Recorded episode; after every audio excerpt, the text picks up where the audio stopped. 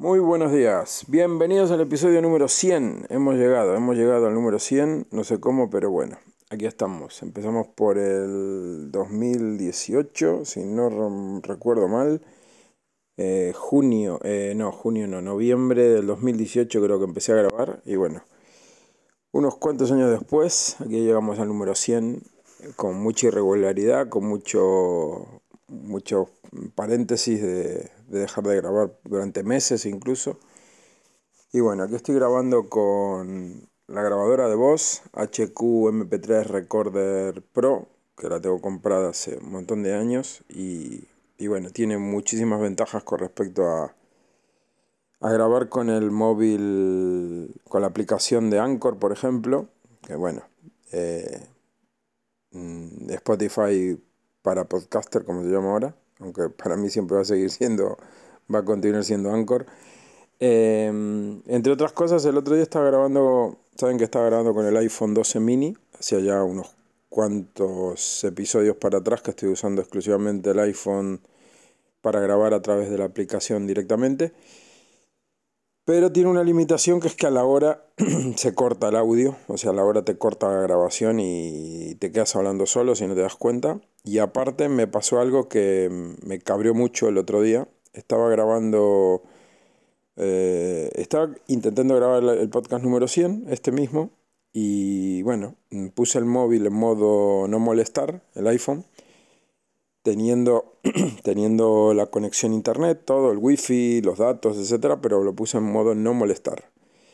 Eh, bueno, ahí acaba de pitar una notificación de una aplicación en el iPhone que bueno, se coló por aquí. Estoy sin electricidad porque se ha ido la luz a las hará media hora o así. Ahora son las 9 de la mañana.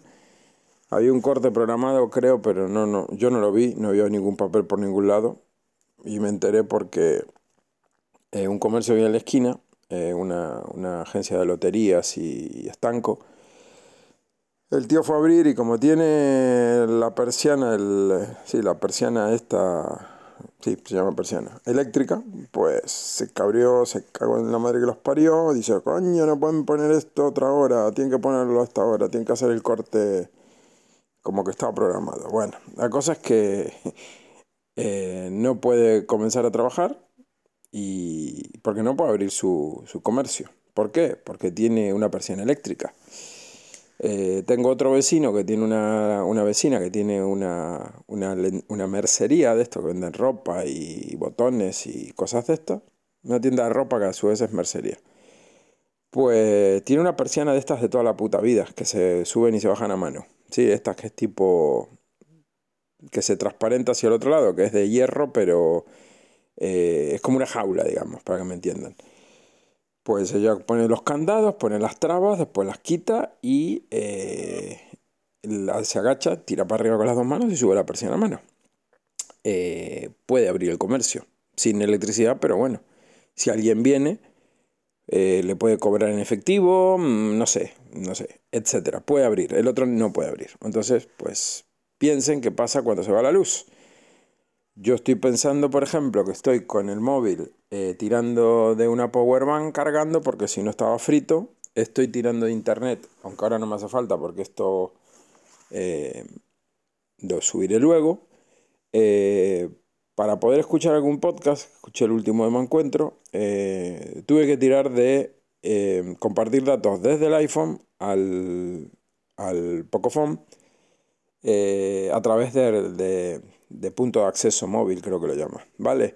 O sea, tuve que compartir internet, pero no pasa nada, ¿no? Vale, pero es que el, iPhone, como no hay electricidad en la zona, eh, conectaba eh, con la cobertura, era Edge, o sea, Edge. ¿Por qué motivo? Porque eh, al cortarse la electricidad en toda la zona, se ve que también afecta al repetidor de, LTE, de 4G de, esta zona. Por lo tanto, no tenía ni 4E ni tenía 3G, tenía Edge. Y para, por ejemplo, para que se hagan una idea, puse a bajar en, el Pocophone, en Podcast Addict, puse a bajar eh, un episodio, el último de Mancuentro, lo descargué, pero tardó como 5 minutos mínimo, y es un podcast cortito. dejé el podcast ahí descargando, no lo podía reproducir y al rato escucho que empieza a hablar solo el teléfono. ¿no? ¿Por qué? Porque había completado el episodio. O sea, por Edge apenas puedes hacer algo. O sea, eh, no sé, quieres mandar un audio, quieres subir un podcast, pues te va a tardar, no sé, dependiendo del tamaño del archivo, puede tardarte media hora o mínimo. O se te puede cortar la conexión. Eh, quitando todos los problemas que ocasiona no tener electricidad. No te puedes calentar nada en microondas, no puedes cocinar, no puedes usar el ordenador. O sea, en mi caso yo tengo un PC sobremesa, aparte del portátil. Si estás trabajando en él, pues se te va la luz. Como no tengas un SAI o un UPS, adiós muy buena. Y si tienes un portátil y todo muy bonito con la batería, en algún momento la batería va a decir, conéctame el cargador porque me apago eh, o no vas a tener wifi en tu casa, vas a tener que compartir datos con el móvil. Y, como digo, yo ahora, ahora se ve que enganchó, otra vez tengo ET en el iPhone. ¿Por qué? Porque se ve que activaron el, el repetidor. La zona la, habrán, la irán activando por partes. Y aquí todavía no ha llegado luz, no hay ni electricidad, como digo. Pero hasta hace nada tenía Edge. Y con Edge, tú no puedes navegar por internet, compartir internet al, al portátil. Poder puedes, pero no te va a dar la velocidad para hacer una mierda. Cargar una página web te va a dar muchos problemas o no vas a poder ni siquiera cargarla. Ya no digo hacer videoconferencia, escuchar, mm, ver YouTube, todo eso olvídate, cero. Entonces, eh, vivimos muy dependientes de la electricidad, vivimos muy dependientes de, de Internet. Eh, yo en mi caso no tengo, no tengo gas. Aquí en Canarias, pues, para el que no lo sepa, no hay, no hay gas natural, no hay tuberías de gas, porque, eh, porque, bueno, por ser suelo volcánico, ¿no? Todo esto, las islas son, son formaciones volcánicas y aquí no existe tuberías de, de gas natural. Entonces, si quieres gas tienes que pedir, pillar bombona. ¿eh? en, mi país, en Argentina, se llaman garrafas. Bueno, bombonas.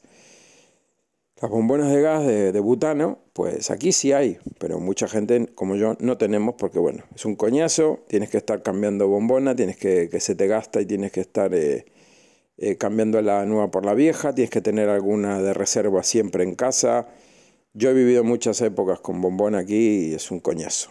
O sea, la electricidad eh, por más cara que esté y demás, que tampoco es que la bombona valga mucho más barato que, la electricidad, ¿eh? no nos engañemos, porque todo sube. Y, dependiendo del uso que le des, pues una bombona no te dura un mes, dependiendo de la cantidad de, personas que vivan en la, casa. Tienes que calentar el agua, tienes que cocinar, tienes que... todo con, con el gas. Entonces, en mi caso, yo tengo sí una bombona pequeña de de estas de las nubes que se llaman, que son de aluminio, son de, no sé si son 5 kilos, bueno, una, una bombona pequeñita que hay aquí en Canarias, no sé si está en toda España, creo que no. Aquí la sacó la empresa, la gasolinera DISA, que bueno, es de la, pertenece a, Repsol creo también. Y son bombonas livianas, bombonas pequeñas, no sé de cuántos kilos, pero mm, le dicen nube porque bueno, porque son así como medias redonditas, no son tan alargadas y realmente no pesan nada, no sé, pesarán, ¿cuánto? No sé, menos de 10 kilos pesa, con gas y todo. Entonces tengo una bombona de esas y tengo una pequeña cocina de, dos fuegos, de estas portátiles, con el, con el regulador, con la manguera y demás. Y si me llega a pasar que me quedo sin electricidad y tengo que cocinar, pues bueno, eh, tengo para, para estar, no sé, unos días con esa bombona. Pero mm, no es el caso, no lo estoy usando todavía. Eh, a lo que voy eso, que me enredo, que llevamos, eh, tenemos mucha dependencia con la electricidad y bueno, puede que un día nos pase factura. Eh, muchos tendrán, me dirán, ah, yo tengo placas solares, a mí eso no me afecta. Bueno, bien, perfecto. Pero hay algo que mucha gente no, no, no sabe, yo lo sé porque Alejandro, mi amigo, me, lo explicó, me lo contó, él tiene todo, toda su casa con placas solares aparte de tener el coche eléctrico. Eh, cuando en este caso ahora, por ejemplo, si yo ahora tuviera placas solares en, este piso y se va la luz, en el 99% de los casos me voy a quedar sin electricidad.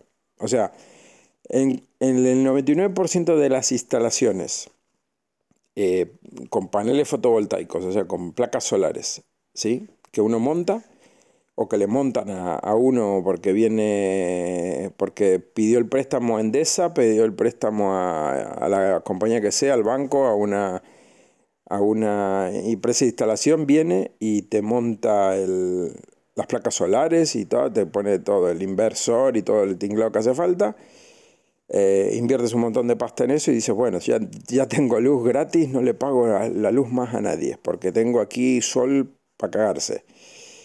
En el, caso de que, tenga, que no tengas baterías, porque la mayoría no pone baterías porque son muy, muy, muy caras, eh, tú de noche vas a gastar electricidad. O sea, tú de noche vas a consumir electricidad de la red, no de los paneles, porque los paneles no van a estar produciendo.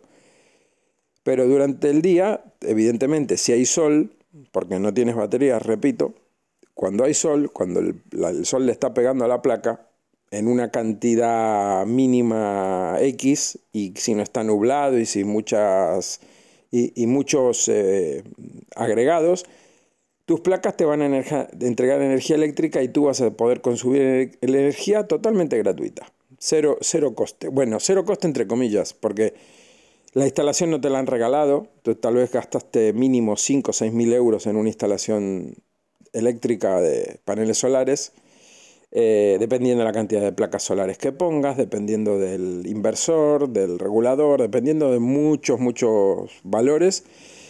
Eh, una instalación de, de, paneles solares mínimo, mínimo son 5.000 euros y creo que me estoy quedando corto a día de hoy, con tema de inflación y todo.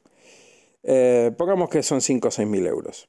Pues tú no estás gastando electricidad gratuita, porque todavía tienes que amortizar ese dinero, esa inversión.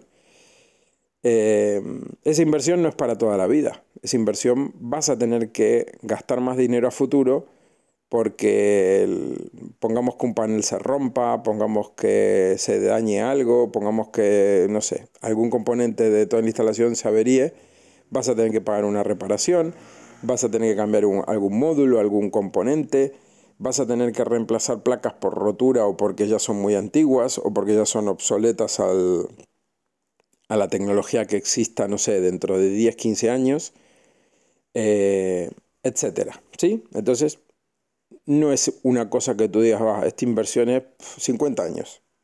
Eso no es así. Así que bueno.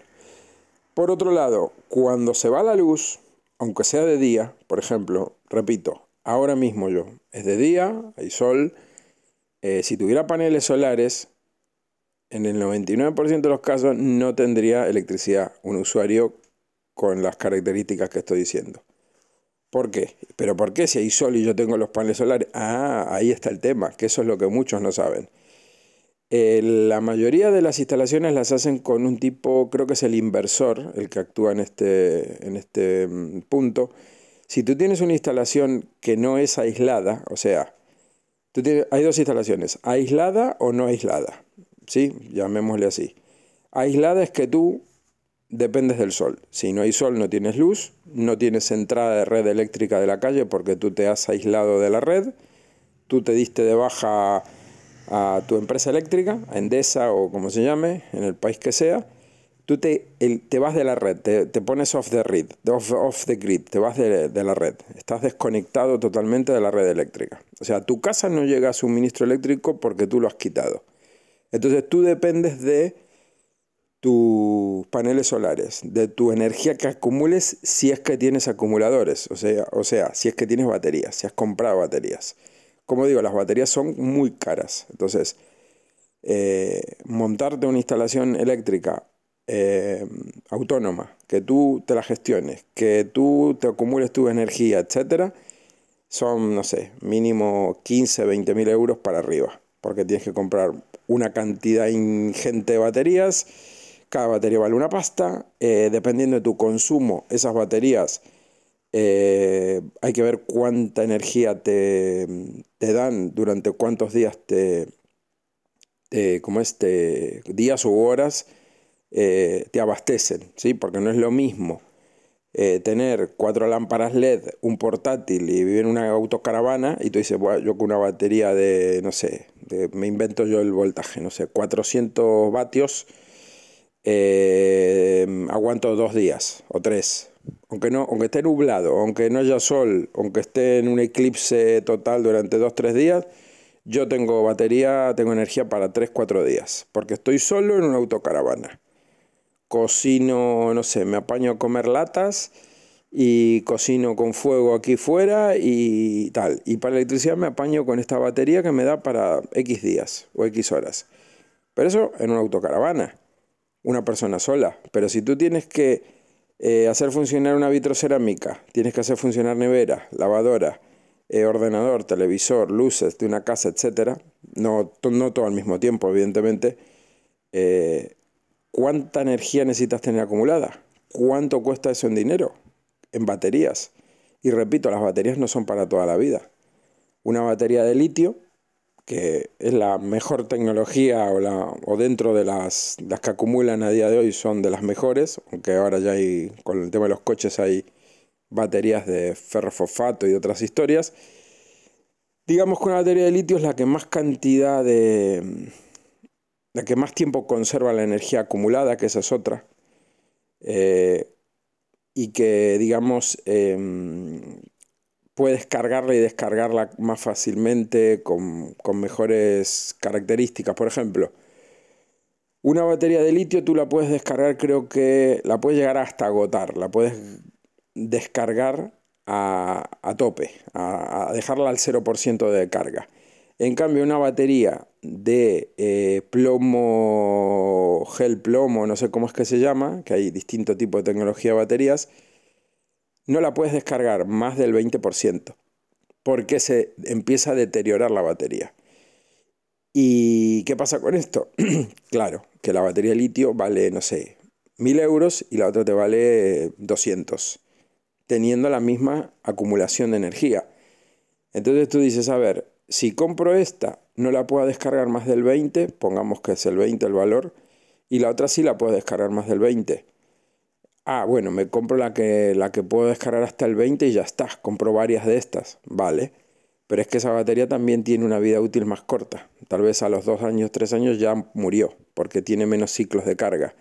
Entonces, estás comprando una batería mucho más barata, que sigue siendo cara, y tienes que comprar varias, porque con una sola no vas a aguantar eh, en tu casa, digamos, eh, pongamos que durante el, sol, durante el día siempre tienes sol y durante la noche tú quieres gastar lo mínimo posible, pero durante la noche necesitas igual energía para las luces, para, pongamos que a las 7 de la tarde ya no hay sol, o a las, depende cómo incide el sol en las placas, puede que te quedes sin energía antes, y tú quieres ver la tele, quieres encender el ordenador, quieres cocinar en tu cocina vitrocerámica o, bueno, eléctrica, la que sea, la nevera tiene que seguir funcionando con el termotanque, el, calentador de agua, etc. Entonces, ese consumo que vas a hacer cuando no haya sol, por más que no sea de noche, las placas no están produciendo sol, electricidad y tienes muy poca eh, o tienes muy poca entrada de, energía y no llega a abastecer la, la casa, ¿qué pasa? El, convertidor, la parte electrónica que tiene el circuito de, una red,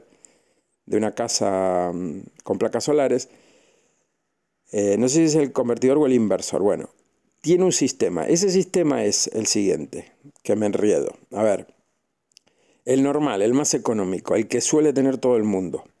Cuando no hay entrada de electricidad de la calle, o sea, de la red eléctrica, porque se cortó la luz, tus paneles solares, por más que estén a pleno rendimiento porque son las 12 del día y hay un sol que te cagas, no te van a dar energía en tu casa. Entonces, en mi caso concreto ahora, pongamos que yo tuviera las placas, es de día y hay sol que te cagas, pero se fue la luz, yo estaría igual que ahora. Estaría sin electricidad en mi casa, teniendo paneles solares que me están supuestamente eh, produciendo un montón de electricidad, pero no la puedo consumir. ¿Por qué? Porque el, el, sistema que te suelen montar las empresas es el más corriente, el más común, el más económico, que cuando, si tú tienes una instalación que no es aislada, repito, o sea que tú sigues pagando tu factura de luz para eh, de noche poder tener eh, consumo eléctrico de la red, entonces tú ahí no estás en una red aislada, tú tienes tu casa en la red. Tu, tu casa sigue estando conectada al circuito eléctrico, digamos. Pero cuando ese circuito eléctrico se ve abierto, porque no hay entrada de electricidad desde la calle, el circuito se queda abierto, como digo. Entonces no permite que, tu, que, tu, que tus paneles solares abastezcan de energía tu casa. ¿eh? Ese es el caso más normal. Luego hay otro caso que es el, el que casi nadie tiene, que es el de la red aislada, como digo. Tienes que depender de tener sí o sí baterías, porque si no de noche no tienes estás en, estás, digamos, consumes electricidad cuando hay sol y cuando no hay sol, pues te quedas sin electricidad. ¿Cómo se compensa eso? Con baterías. En ese caso, el, aparato, digamos, el inversor o el conversor que tienes que tener, el convertidor que tienes que tener, admite eh, que siempre te abastezcan los paneles solares. O sea, que si hay luz digamos que como tú en ese circuito no tienes entrada de electricidad de la calle porque estás en una red aislada, en ese momento eh, el, panel solar siempre te va a abastecer de, electricidad, tengas o no, en este caso no tienes entrada de red eléctrica, ¿vale? O sea que si tú tienes baterías y tienes ese convertidor, digamos, especial, llamémosle, tú siempre vas a tener electricidad si se cumple una de las dos cosas, que haya sol o que tengas energía en las baterías. Pero en el caso de que no tengas baterías, sin sol no vas a tener electricidad.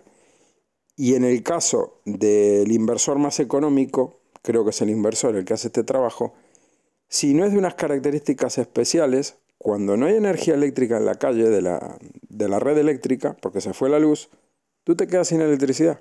Entonces, y ese es el sistema que le montan a prácticamente todas las personas, porque es el que viene, digamos, en el pack. El que, bueno, como la luz nunca se va y tú vas a seguir conectado a la red eléctrica, ni te lo explican. Te pongo este. O te lo, te lo explican y tú dices, ah, no, pero es que el otro vale mucho más. Ponme este que es el más barato. Si es que te dan la opción a elegir. Y ya sé yo que eso no es así. O sea, normalmente te van a poner el, el básico. El básico o de la gama básica te van a decir, hay todo esto. Pero mucha gente no lo sabe esto. Y cuando lo experimenta, cuando se quedan sin electricidad por primera vez y dice, joder, pero ¿por qué motivo eh, no, tengo, no tengo luz en casa? Se fue la luz, pero yo tengo paneles solares y es de día y mira el sol que hace. ¿Por qué no tengo eh, electricidad en casa? Por este motivo. ¿Qué tienes que hacer?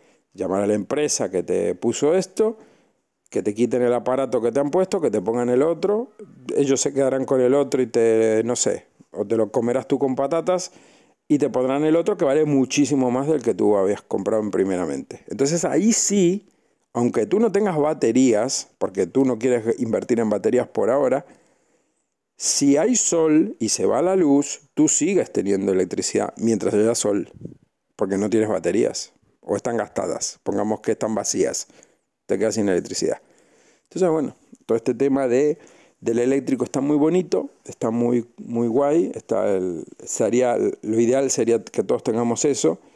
También lo ideal sería que no haya hambre en el mundo y que los políticos no fueran corruptos y que, y que no existieran atentados, terroristas y todo esto, pero bueno, eso es un mundo que no existe. Entonces la realidad es que muy poca gente puede optar a este tipo de instalaciones porque valen mucha pasta Mm, menos gente puede optar a estas instalaciones con baterías porque valen muchísima más pasta, valen como 4 o 5 veces más de lo que vale de por sí una instalación eh, de, paneles solares básica.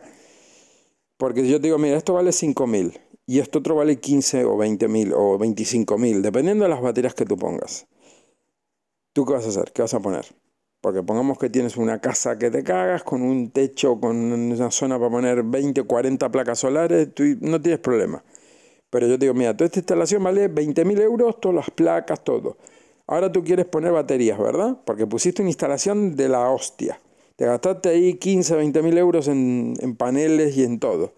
Vale, ahora te digo, pues para, para poner baterías para esta instalación que quede acorde con, el, con la producción de electricidad que tú tienes, te tienes que gastar otros me lo invento, 30 o 40 mil euros más. ¿Vale? Pues la escala es así, o más incluso. ¿Por qué? Porque el básico son 5 o 6 mil euros, sin baterías, con lo más cutre que encuentres en el mercado. ¿eh? Con lo más mierda, Para una casa estoy hablando, no para una autocaravana, para un motorhome, no. Hablo para algo que tenga, yo qué sé, 3.000 vatios al día mínimo de, de producción. Que tengas, yo qué sé, 10, 12 paneles en tu casa o 15 paneles en tu casa montados. ¿Vale? Para eso tienes que gastar mínimo 5 o 6 mil euros. Pero ahora tú quieres baterías para esa instalación. Pues ponle otros mínimo otros 10 mil, 15 mil euros. Suma. Entonces, y aparte, esas baterías dentro de, no sé, 5, 6, 7, 8 años, se van a ir, se van a ir degradando desde que las empieces a usar. El sistema se va degradando, es como, como, como el móvil, como un coche eléctrico, es todo lo mismo. Hay más menos tecnología, pero el sistema es lo mismo. Entonces, a futuro vas a tener que reinvertir más pasta. Y cuando te pones a hacer cálculos y tú dices, a ver, Invierto 6.000 euros en la instalación, más pongamos que otros 6.000 euros en batería. Vamos a hacerlo en plan cutre. 12.000 euros. ¿Cuánto voy a tardar en amortizar estos 12.000 euros en ahorro de pagar factura eléctrica a Endesa? ¿Cuánto tiempo voy a estar para amortizar este, esta inversión? ¿Mm? En ese periodo de la amortización del, de la inversión, cruza los dedos para que no tengas ninguna avería ni que tengas que cambiar ningún módulo, ninguna placa, nada. Porque como tengas que cambiar algo, llamar al técnico, mantenimiento, cambio de placas, etc., eh, la inversión suma. Entonces, eso también hay que verlo y la gente no lo ve. Lo mismo que el coche eléctrico, que ya hartitos estamos de hablar de esto. Tú te compras un coche eléctrico, eh, 30.000 euros. Vamos a poner algo que, me, que lo pongo muy por abajo. ¿eh? 30.000 euros nuevo. Con ayudas y bla, bla, bla. 30.000 euros. Ya no pago nada más de combustible. Nunca más en mi puta vida voy a pagar combustible. Mentira. Porque tú la electricidad que va a alimentar ese coche, la vas a, cuando lo enchufes en tu casa, si es que tienes casa con garaje propio y tienes tu módulo de tu, enchufe, tu enchufe para el coche eléctrico, que a su vez lo tuviste que pagar esa instalación, ese, ese, mm, enchufe, esa instalación, ese permiso y demás, eso tiene un coste de, no sé, pongamos 2.000, 3.000 euros más. ¿eh? Luego el consumo eléctrico de tu coche, en tu casa, en tu garaje privado, si es que cumples todos eh, esos puntos que mucha gente no lo cumple, ¿quién va a pagar esa electricidad? Tú. Entonces no te sale gratis el consumo eléctrico. Ah, no, pero yo tengo paneles solares y claro, ¿y de noche tienes baterías? No. Ah, entonces de noche no vas a cargar el coche eléctrico. Ah, pero yo es que trabajo en casa y lo cargo durante el día, vale, perfecto. Pero ¿cuánta gente puede cargar su coche eléctrico y tiene paneles solares y tiene garaje propio y mete el coche y trabaja en casa y entonces lo carga de día gratis? Ahí sí lo cargas tampoco, entre comillas gratis porque no lo cargas gratis, porque la instalación eléctrica también la estás pagando o la tuviste que pagar. Entonces, el consumo eléctrico de tu coche no es gratis. Y si lo vas a cargar de noche, como el, no sé, el 90% de los que tengan coche, lo van a cargar en su casa con muchísima suerte, si tienen garaje propio, eh, si hay electricidad, si no se fue la luz y todo esto, lo vas a cargar en tu casa pagando una tarifa a precio de kilovatio que la operadora que te da electricidad quiera cobrarte. No es eh, 9 eh, céntimos para toda la vida o lo que te digan de tarifa. Esa tarifa va a variar. Esa tarifa tiene unas subvenciones y hoy las tiene, mañana no las va a tener.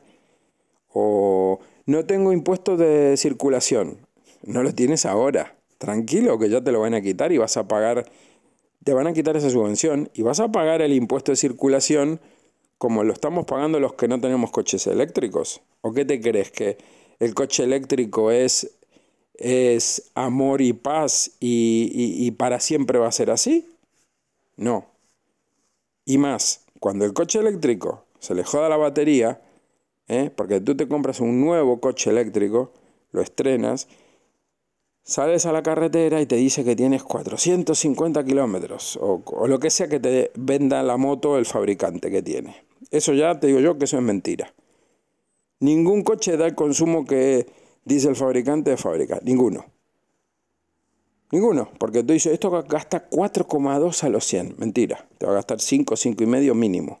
Porque para que consuma lo que te dice el fabricante, tienes que ir en recto, sin viento, a 80 por hora todo el rato, en quinta, sexta, sin acelerar ni frenar, sin atascos, sin... Bla, bla, bla, Eso no se cumple. Entonces, los consumos de cualquier cosa son ficticios, no son reales. El, el rango, la autonomía de un coche eléctrico no se cumple nunca jamás, porque tú vas a tener carreteras hacia arriba, hacia abajo, vas a tener que acelerar más o menos dependiendo, vas a ir a más despacio por el tráfico, vas a poner aire acondicionado o la calefacción, entonces o vas a ir con más o menos carga en tu coche, porque no es lo mismo ir una persona que ir dos, tres adultos, y si encima llevas, a, no sé, la compra o maletas, y tienes viento en contra, y la madre que lo parió, tu coche no te va a dar el kilometraje que te dijo el fabricante que te iba a dar, te va a dar menos, mucho menos incluso hasta la mitad de lo que te dice, dependiendo de las circunstancias. Eso cuando es nuevo. Ahora, deja que pasen unos años. Déjala que tu coche tiene ya 3, 4 años. Ahora compara la autonomía que te da con la que te daba cuando lo compraste. Y ahora échale otros 4 o 5 años más si todavía lo tienes. Y tu coche ya tiene 8 o 9 años. ¿Sí? Pues a que la autonomía no va a ser la misma. Ah, no, pero ¿por qué va a variar eso? Va a variar porque tienes baterías en tu coche. Y las baterías se degradan. Como se degrada la batería de tu móvil o de tu tableta o de tu ordenador portátil, la batería de un coche eléctrico se degrada. Las baterías se degradan. Cuanto más pase el tiempo, más lo uses, más lo cargues, lo descargues, eh, vibraciones de carretera, golpes, cambios de temperatura, frío, calor, joden la batería, degradan la batería, hacen que su vida útil sea cada vez más corta. Entonces, cuando esa batería, esa batería ya tenga 8 o 10 años, con suerte, porque no creo que ningún coche eléctrico a los 10 años siga circulando, ni de coña, eh, vas a tener que cambiar esas baterías. ¿Y cuánto cuestan las baterías de un coche?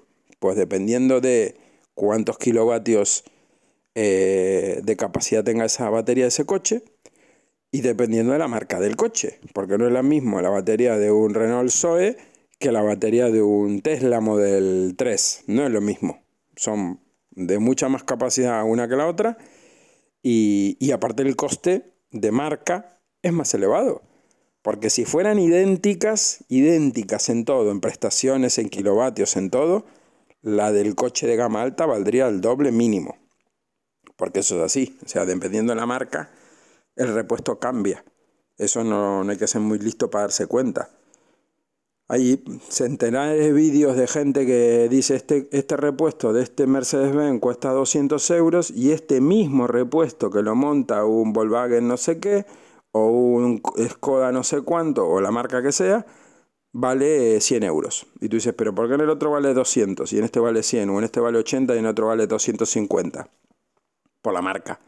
El otro día estaba viendo en Instagram, en los vídeos esto, en los reels, un repuesto de un, no sé si era un Aston Martin, eh, una válvula de no sé qué, bueno, un termostato.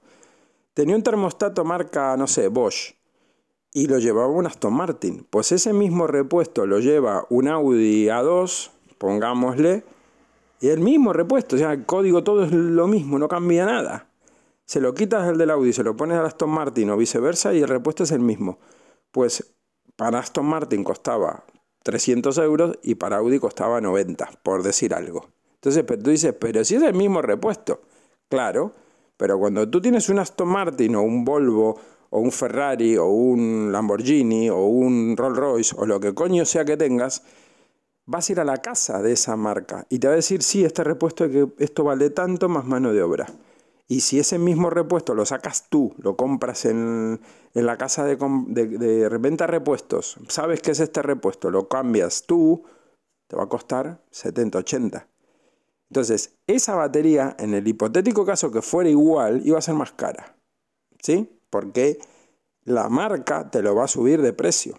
En este caso no, la comparación no es así, pero a lo que voy, que esa batería, por más pedorro que sea tu coche, te va a costar 5, 6, 7 mil euros cambiarla dentro de el tiempo que corresponda cuando, cuando casque esa batería, cuando empiece a rendirte menos.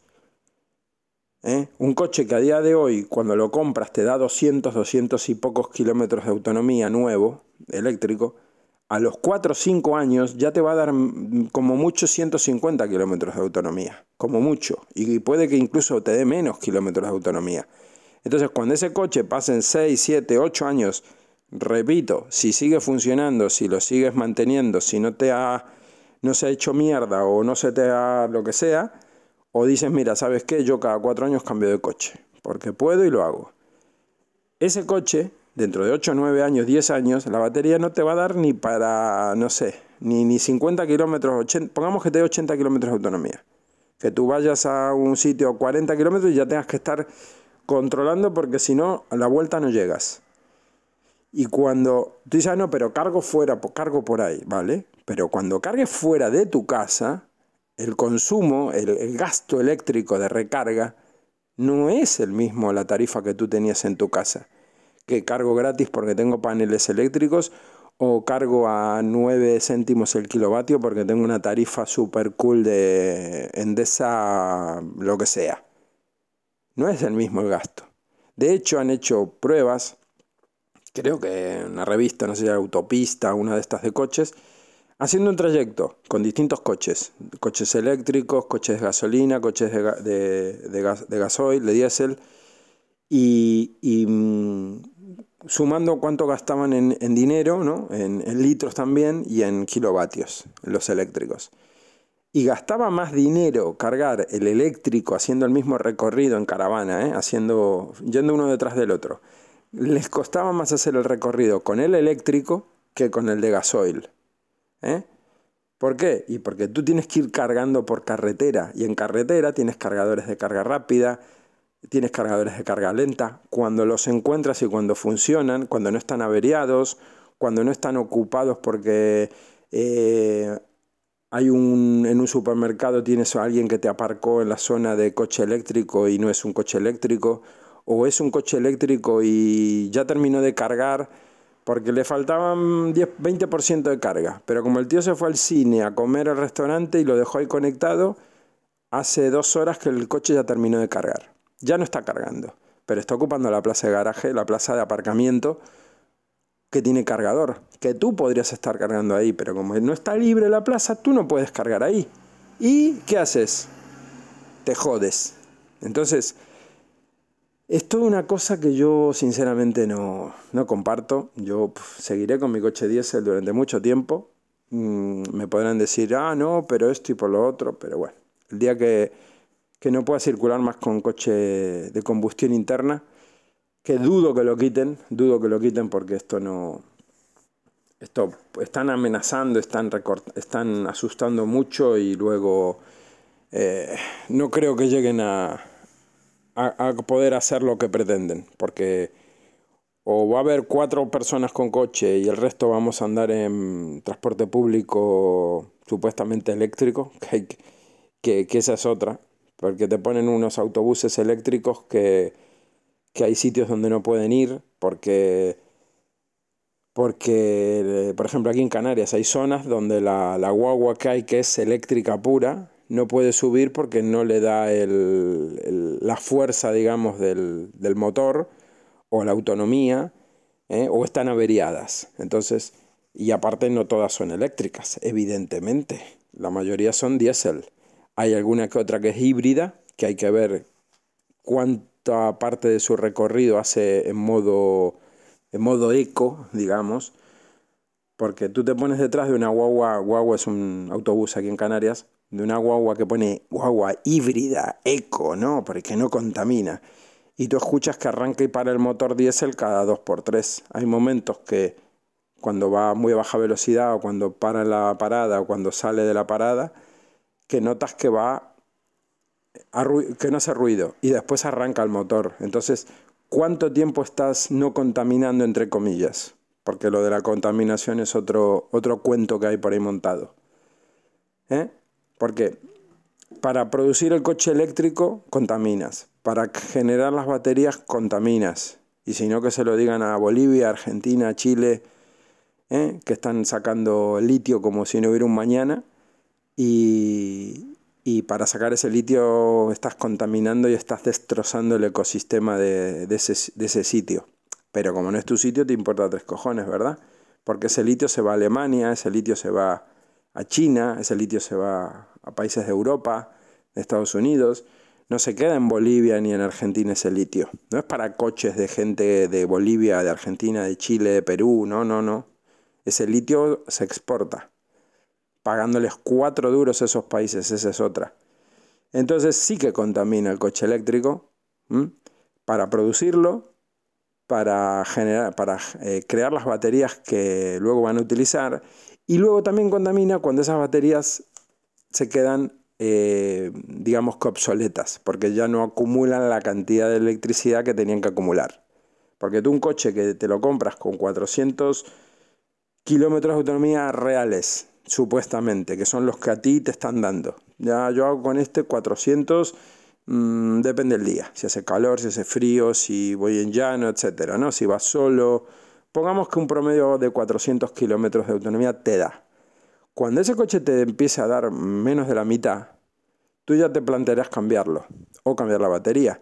Entonces, ese residuo de esa batería obsoleta, que está ya jodida, que está tocada, o que no te sirve a ti porque tú dices, no, yo no puedo usar un coche que me dé 150 eh, kilómetros porque mm, trabajo a 100 kilómetros de mi casa y ya no me da. Y no tengo cómo cargarlo en el trabajo y yo quiero cargarlo gratis en mi casa, entonces ya 150 kilómetros no me da para ir y, ir y venir del trabajo.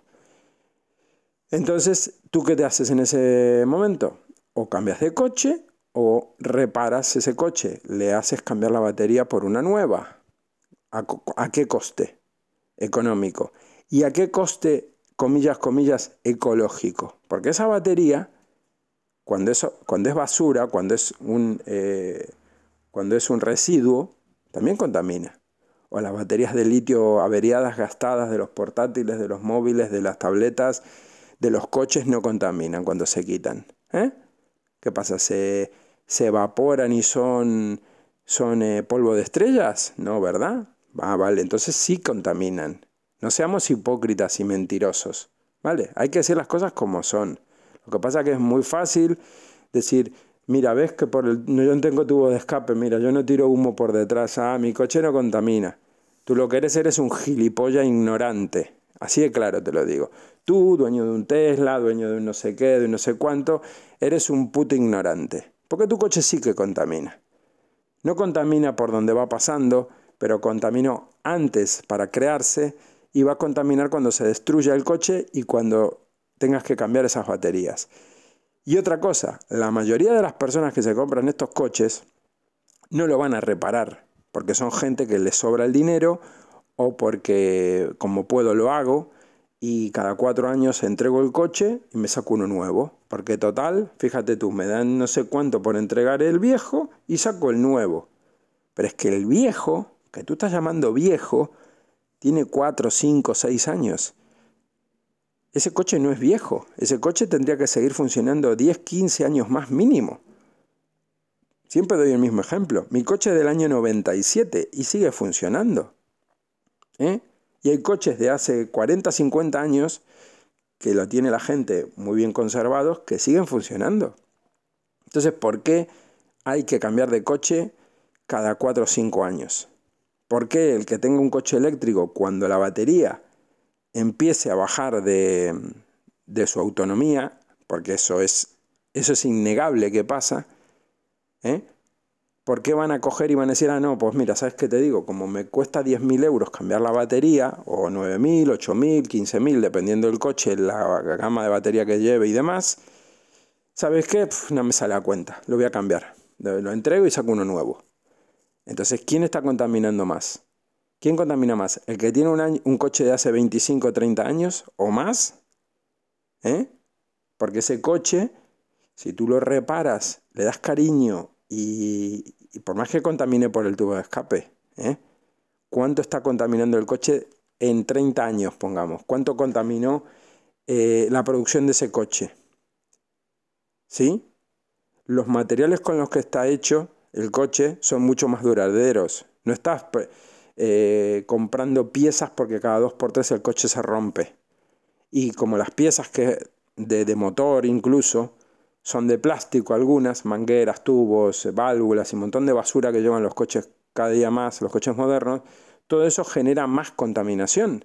Un coche antiguo, un coche viejo, un Citroën 2CV, un 3CV, un, un, un, Seat 600 ¿eh? de hace 30, 35 años, están con los mismos repuestos originales en muchos casos. El mismo motor, el mismo radiador, le han tenido que cambiar alguna cosa, una manguera, bueno, lo típico. Son coches mucho más sencillos de reparar y son coches que dentro de 20, 30 años van a seguir funcionando. Les guste o no les guste a los electric lovers. Porque eso es así. Hay coches del año 40 que siguen funcionando. Yo sigo en Instagram a un tío que eh, lleva coche, un SEAT 1500 y cosas así, antiguas del 70 o 60 y pico o así. Están impecables esos coches. Son coches sencillos, son coches que apenas hacen ruido, que gastan muy poco combustible, pues son motores pequeños, y son coches que da gusto llevarlos, coches mecánica muy sencilla, sin ninguna chorrada de las que tenemos hoy en día, ni GPS, ni Bluetooth, ni mierda, son coches que son que van, que funcionan y que uno con muy pocas nociones de mecánica puede repararlo uno mismo si hiciera falta. ¿eh?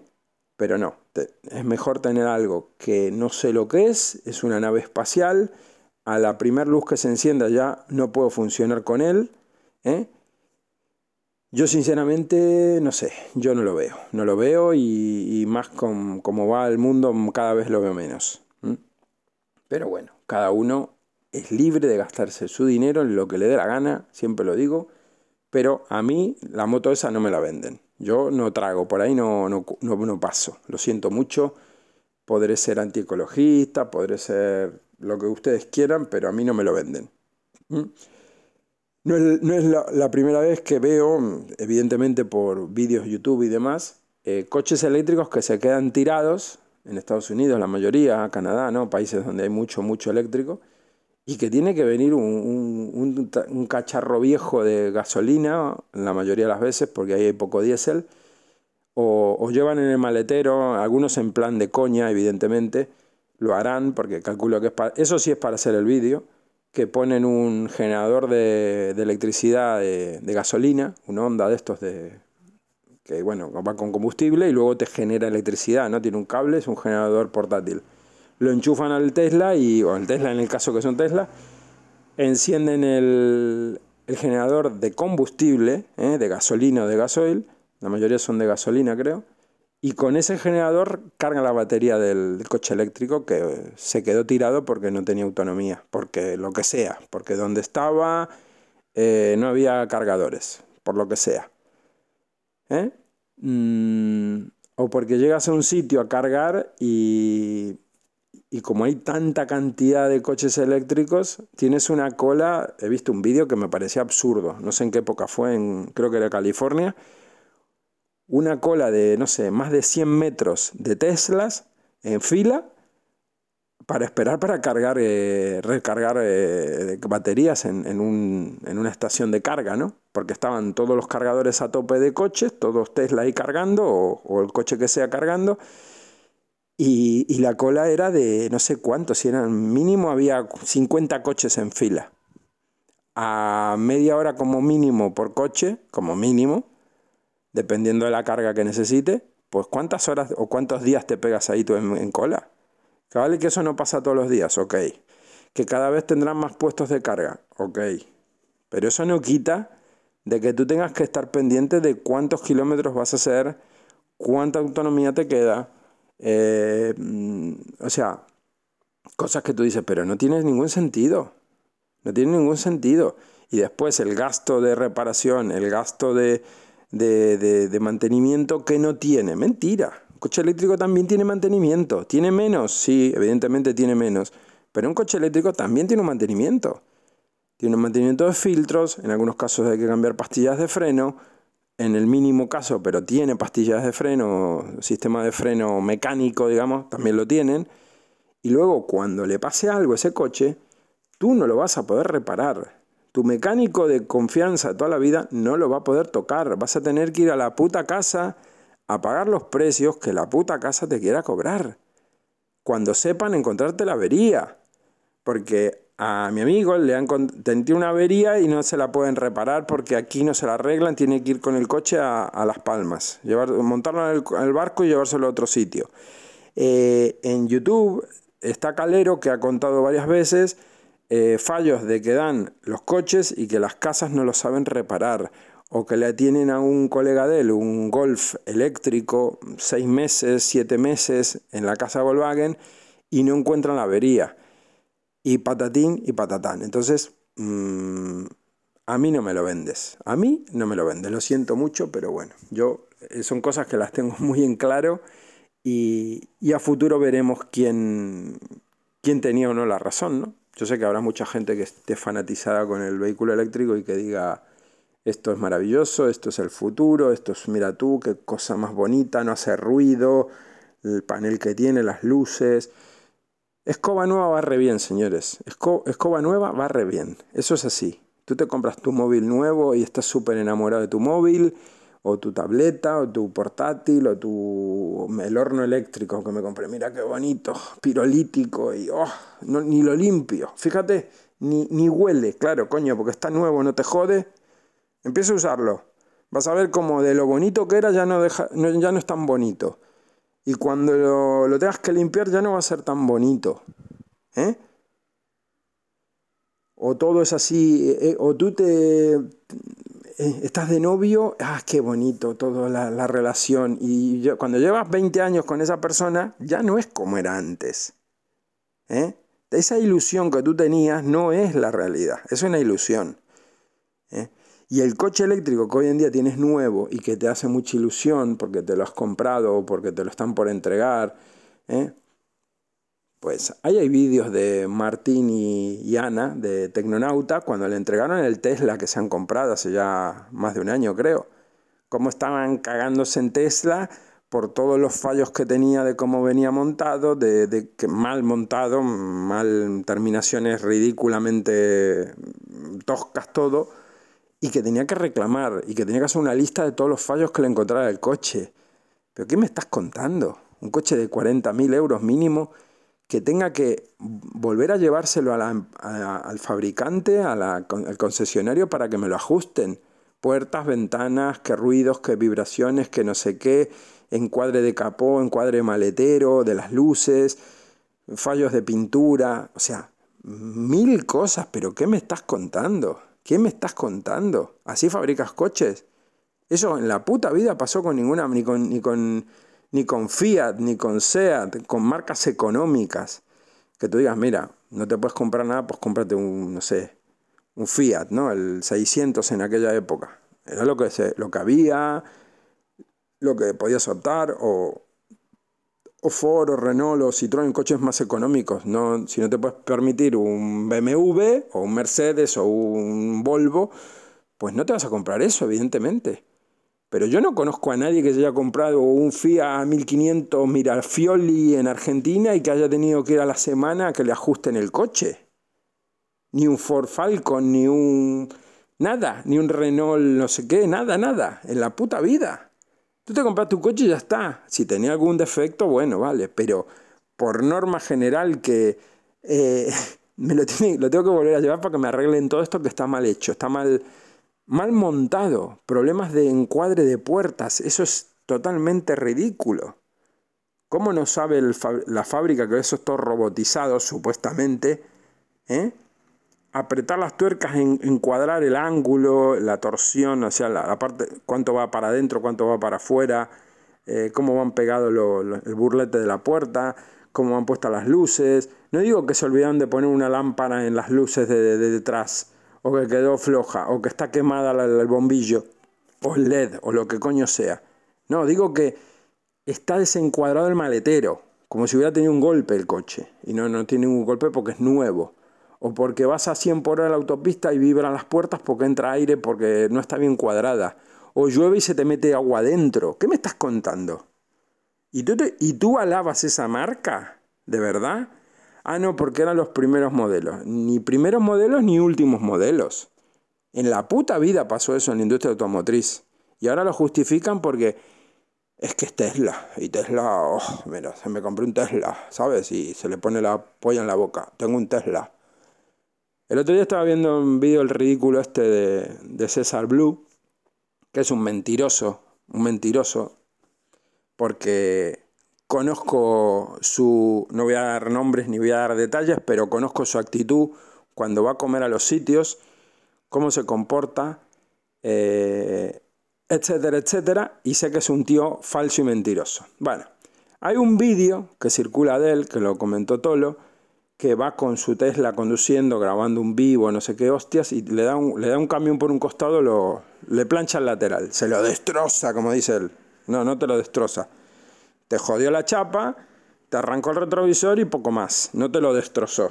Eh, entre, entre destrozar un coche y lo que te hizo el camión, da gracias que te rozó, te rozó un poquito el lateral, evidentemente le jodió, pero no te destrozó el coche, ya te lo digo yo. Bueno, eh, este mentiroso, a mí lo que me ha, me ha llamado la atención del vídeo es que, pero me ha golpeado el Tesla y me, y me, y, pero no me ha, no ha visto el, mi Tesla. ¿Y ahora qué hago? Tengo que, el Tesla, voy a estar sin Tesla no sé cuántos días. ¿Qué pasa? Cuando te compras un Tesla, te, te, te tomas la pastilla de subnormal.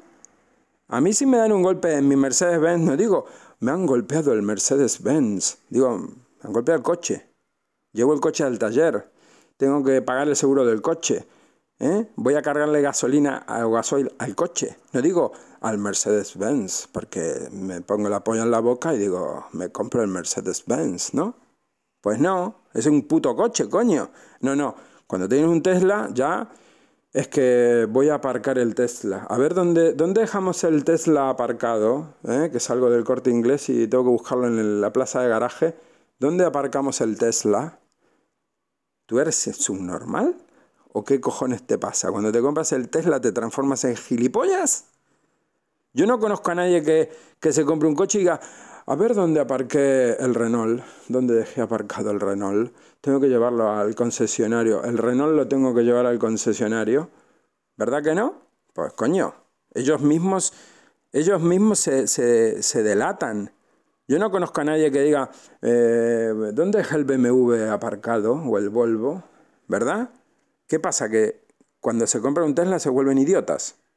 Porque otra, otra respuesta no tengo. Vean el vídeo que tiene más de 7 millones de vistas ese vídeo de mierda. El, el, no sé si el corto o el... Supuestamente, no sé si es el vídeo este de, de YouTube, donde muestra cómo... Porque claro, lo graba la cámara del coche, después la tía que dice que no le dio, que no sé qué. Evidentemente, lo que comentaba Tolo en el podcast desde la altura que va el conduce el camión, sea hombre o mujer, da igual, tenemos los ojos uno al lado del otro igual, y conducen, si, si te sacaste el carnet de conducir camión, sabrás conducir un camión, si no, no. Eh, porque sea tía, pues no, es que es una tía, entonces pues una tía pues tiene más ovarios que tú porque lleva un camión de no sé cuántas ruedas, ¿no?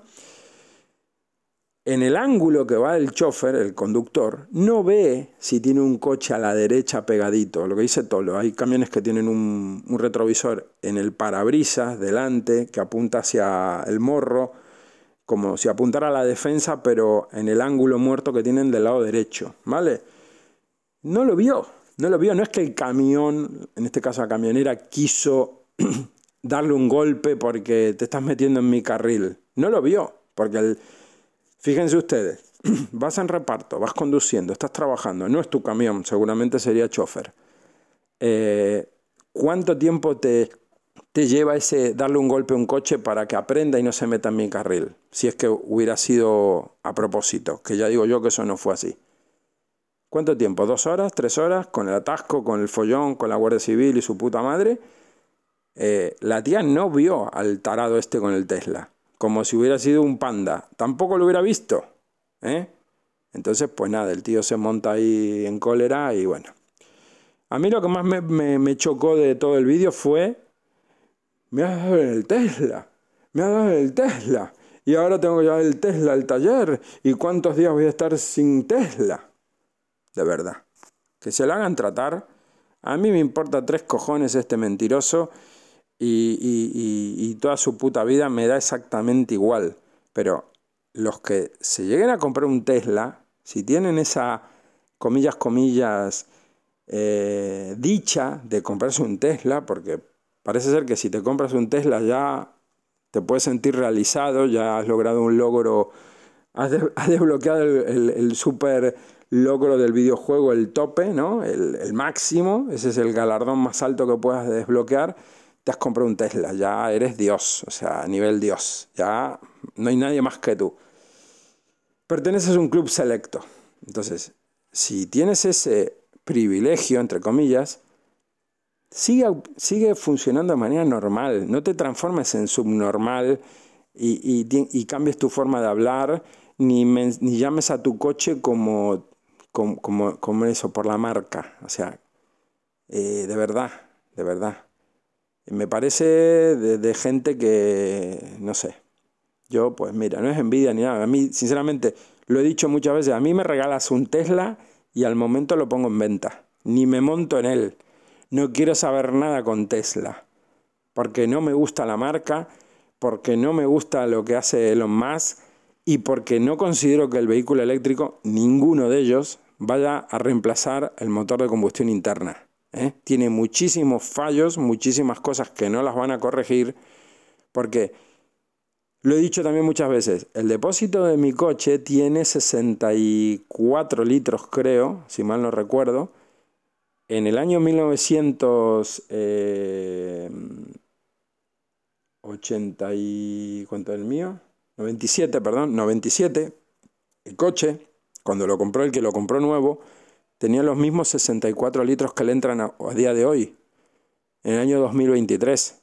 No se achicó el depósito de combustible.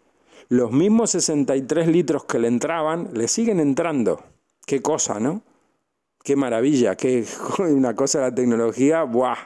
El mismo cantidad de litros de líquido que entraban siguen entrando ahora. El depósito no se encoge. Que pueda consumir más que antes porque es más viejo. Bueno, sí. Y eh, me paro donde me dé la gana y en cinco minutos vuelvo a repostar otros 800, 900, 1000 kilómetros los que dé de autonomía el coche a como está a día de hoy, después de veintitantos años que tiene de fabricado. Con el motor con 268 mil kilómetros como tiene. ¿Sí? Y todos los que le quedan por tirar, sin tocar el motor. Entonces, luego me hablan de ecología, de contaminación. Pues mira, mm, no sé, no sé. Yo, pues como digo, por ahí no, por ahí, a mí no me la venden, lo siento mucho. Y no es un tema de envidia, repito, a mí, sinceramente, me da exactamente igual. Mm, si me lo regalaran, no lo, lo, vendería, le sacaría pasta, evidentemente. Al mejor postor se lo lleva. Y nada, eso. Pues bueno, ¿cuánto llevo? Como estoy grabando con la grabadora, eh, a ver que me lié aquí, una hora y pico, una hora y tres. Bueno, Comentarles un par de cositas más para ya ir terminando. Eh, quería agradecer en todo este tiempo desde que empecé a grabar, em, les pasé em, enlaces de, afiliación de, de Finetwork, de N26 y de Revolut en el podcast y lo he comentado en alguna otra ocasión. Y bueno, quería agradecer estos últimos días a Emilio, que me pidió por Telegram, me dijo, mira, ¿tienes algún enlace de Finetwork, que es la operadora que uso móvil para, para poder, eh, para pedirme una tarjeta? Así te sacas algo y bueno, me llegaron 15 eurillos de, por parte de Emilio por pedirse su tarjeta de Finetwork, así que bueno, Emilio, muchas gracias. Eh, luego en estos días también me contactó eh, Unai del País Vasco me contactó para, también por Telegram para pedirme cómo era lo de N26, si tenía algún enlace. Y bueno, gracias a eso pues recibí 10 euritos. Eh, también Juan Luis Jiménez, que no voy a dar el otro apellido porque bueno, eh, no corresponde, también recibí 10 euros por parte de él, que me llegó también por N26.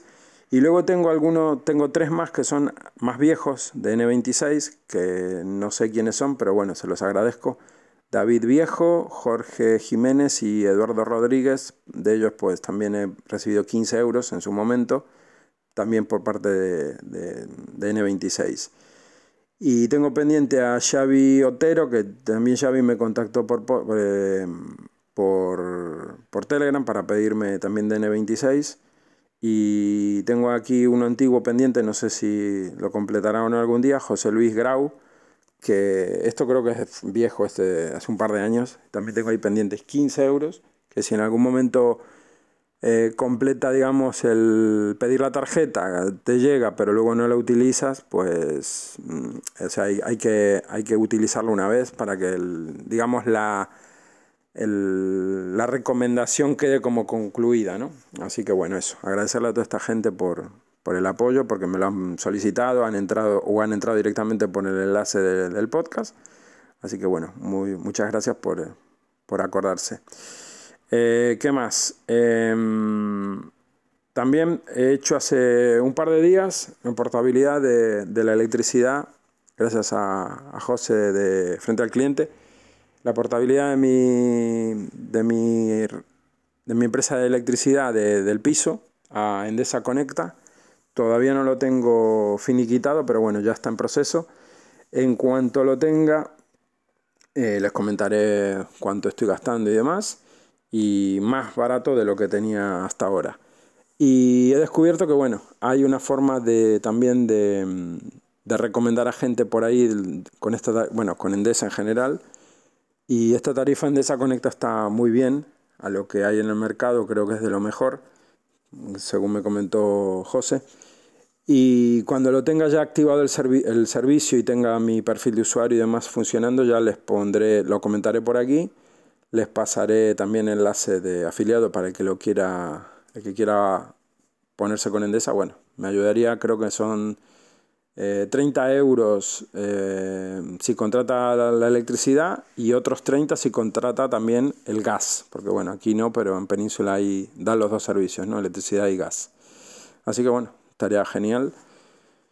Para el que quiera ahorrar, pues ahí está la tarifa, creo que son, no sé, eran 14, 14 céntimos, 15 céntimos el kilovatio, a precio siempre, al mismo precio durante 24 horas es una tarifa por la que me dijo José que no tiene permanencia, así que bueno, uno puede entrar y estar un tiempo e irse. Yo la actual operadora que estoy, que me lo hizo una asesora de estas energéticas, eh, estoy desde noviembre creo, noviembre o diciembre pasado, y, y bueno, me voy a ir ahora porque me dijo José, mira, te sale más barata con esta, te, está, te ahorrarás, no sé, 5 o 6 pavos al mes, pero bueno, eh, prefiero ahorrarme 5 euros al mes que no ahorrármelo, ¿verdad? me, hago, me hago una buena asado con lo que me ahorro en un año. Son, si son 5 al mes, pues son 60 euros que me voy a ahorrar. Eh, no es mucho, pero bueno, es preferible tenerlo uno a que lo tenga la empresa, ¿verdad? Y como no hay ningún tipo de, de permanencia, pues bueno, el día que me deje de gustar esta en Conecta, pues mire, Así que bueno, gente, voy dejándolo por aquí. Eh, en el siguiente podcast les comentaré una power bank que me, he comprado eh, en AliExpress, que bueno, no es una power bank típica. he comprado las baterías de litio por un lado y la carcasa por otro y ya les daré un poquito más de información. Así que bueno, nada, final del episodio número 100. Gracias por la escucha. Eh, gracias por estar ahí todo este tiempo. Em, comentarles también que estoy en una nueva plataforma eh, que se llama eh, Podcastmania, podcastmania.com, creo recordar que era. Actualmente solo tienen página web, es una plataforma española que está empezando y bueno, gracias a esta plataforma me ha descubierto Unai, que me dijo, no, te, descubrí por, por Podcastmania, de ahí vengo. Y bueno, es una plataforma pequeñita, pero gratis, no tiene publicidad, no tiene nada y el que quiera me puede escuchar por ahí también de manera estrictamente a través de página web. O sea, no tiene aplicación, no tiene app, no tiene nada de esto por ahora. Y bueno, hay podcasts bastante interesantes. No los típicos que suelen encontrar por los podcatchers habituales, ni Evox, ni nada de esto. Algunos sí están, porque bueno, por ejemplo, Chema, que fue el que me, me dio el contacto de esta gente, con el podcast del Punto de Vista, también está en, en Podcast Manía. Y bueno, yo voy subiendo los episodios ahí uno a uno. Este y bueno, los últimos anteriores también los he estado subiendo. El tema es que por ahora la plataforma no permite agregar el feed y que se suban automáticamente. Así que bueno, todos los que hay los he subido uno por uno a mano. No los subiré todos porque 100 episodios habré subido 17 creo del total. Entonces no voy a subir el resto. El que quiera escuchar podcasts más antiguos pues tendrá que buscarme por Evox o por Pocket o por donde quiera. Y nada, en el siguiente podcast les comentaré también el cambio a, a Podcast Addict, porque estoy usando Podcast Addict y porque he dejado de, usar eh, eh, Pocket Cast, ¿vale? Que es la que estaba usando hasta ahora durante muchos años. Así que nada, chicos, los dejo por aquí. Gracias por la escucha, gracias una vez más por el apoyo. Eh, los métodos de contacto están en la descripción del, podcast. el tema de fidelización de, esto de N26, Revolut y, y Finetwork también está ahí. El que tenga dudas sobre estos servicios, pues me puede contactar sin problema por, por, por, eh, Telegram, sin ningún problema, y les explico cómo es. Y son servicios que, bueno, funcionan muy bien, yo los uso, si no, no los recomiendo. Yo cuando recomiendo algo es porque, porque lo conozco, porque sé cómo va, no porque me, me den 10 euros voy a hablar bien de una empresa. O sea, si me das dinero, pues mejor, pero yo recomiendo O2 por ejemplo, y O2 no te da dinero. Y a todo que me pregunte O2 le diré, pues mira, sí, ponte O2, es un poco más caro que otras operadoras, pero el servicio es este, es A, B y C, ya está, es lo que hay. Si te sirve bien y si no te sirve, pues bueno. Si no quieres que te molesten más, pues prueba, no tienes permanencia. Y a mí O2 no me da un céntimo, nada, ni me descuenta ni nada de nada de nada. Pero pero como digo, si algo me funciona bien, lo recomiendo. Eh, así que nada, eh, lo voy dejando por aquí. Se ha hecho largo, a ver si se sube bien luego a... A ver si ha vuelto la luz. Yo creo que ya ha vuelto la energía eléctrica. Parece ser que sí. Así que nada, chicos, nos escuchamos en el siguiente. Eh, gracias por el apoyo, gracias por la escucha. Y nada, hasta otra, gracias.